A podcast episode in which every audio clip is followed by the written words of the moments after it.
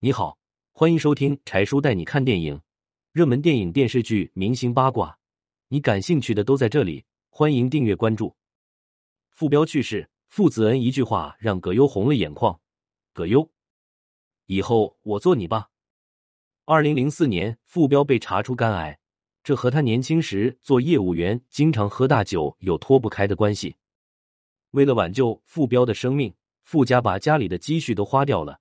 甚至还欠下了很多借款，可惜即使经历过两次大手术，傅彪的身体仍然没有好转。二零零五年八月三十日，年仅四十二岁的傅彪抽完人生最后一根烟，给妻子打去最后一通电话。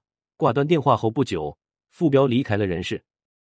在葬礼上，年仅十四岁的傅子恩瞬间长大，反而安慰起赶来吊唁的娱乐圈的半壁江山，表示请大家不要悲伤，爸爸太累了。终于能够休息了，热泪盈眶的葛优当即决定收养傅子恩，而冯小刚则慷慨解囊，替傅家人还清了给傅彪治病时欠下的两百万巨款。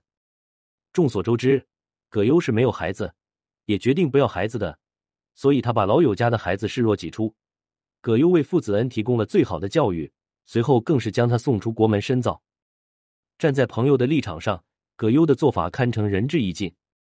二零一零年。傅子恩在国外念完了大学，他本来想走父亲的路，进入演艺圈当一个演员，但是葛优和冯小刚却不认可。在他们的劝说下，傅子恩走上了导演这个行业。朋友有很多种，比如最常见的酒肉朋友，像这样的朋友，平常总是聚在一起吃吃喝喝，但是遇到事情多半是不会伸出援手的，避之不及是正常现象。还有一种叫贼友。这种朋友都是因为利益而聚集在一起，有利可图的时候，大家互相帮个忙，互相称兄道弟；而一旦利益失衡，落井下石是再正常不过的事。一种叫做正友，这样的朋友可以互相鼓励，能直言不讳的指出对方的错误。更重要的是，在这样的关系中，没有人会恼羞成怒。像葛优、冯小刚和傅彪的关系，可以称之为密友，大家同进退，共生死。有着托妻献子的交情，而受托付的人一定不会辜负对方。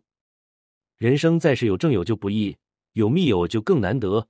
看到自己的兄弟把儿子照顾的这么好，想必傅彪的在天之灵看到后也会感到欣慰吧。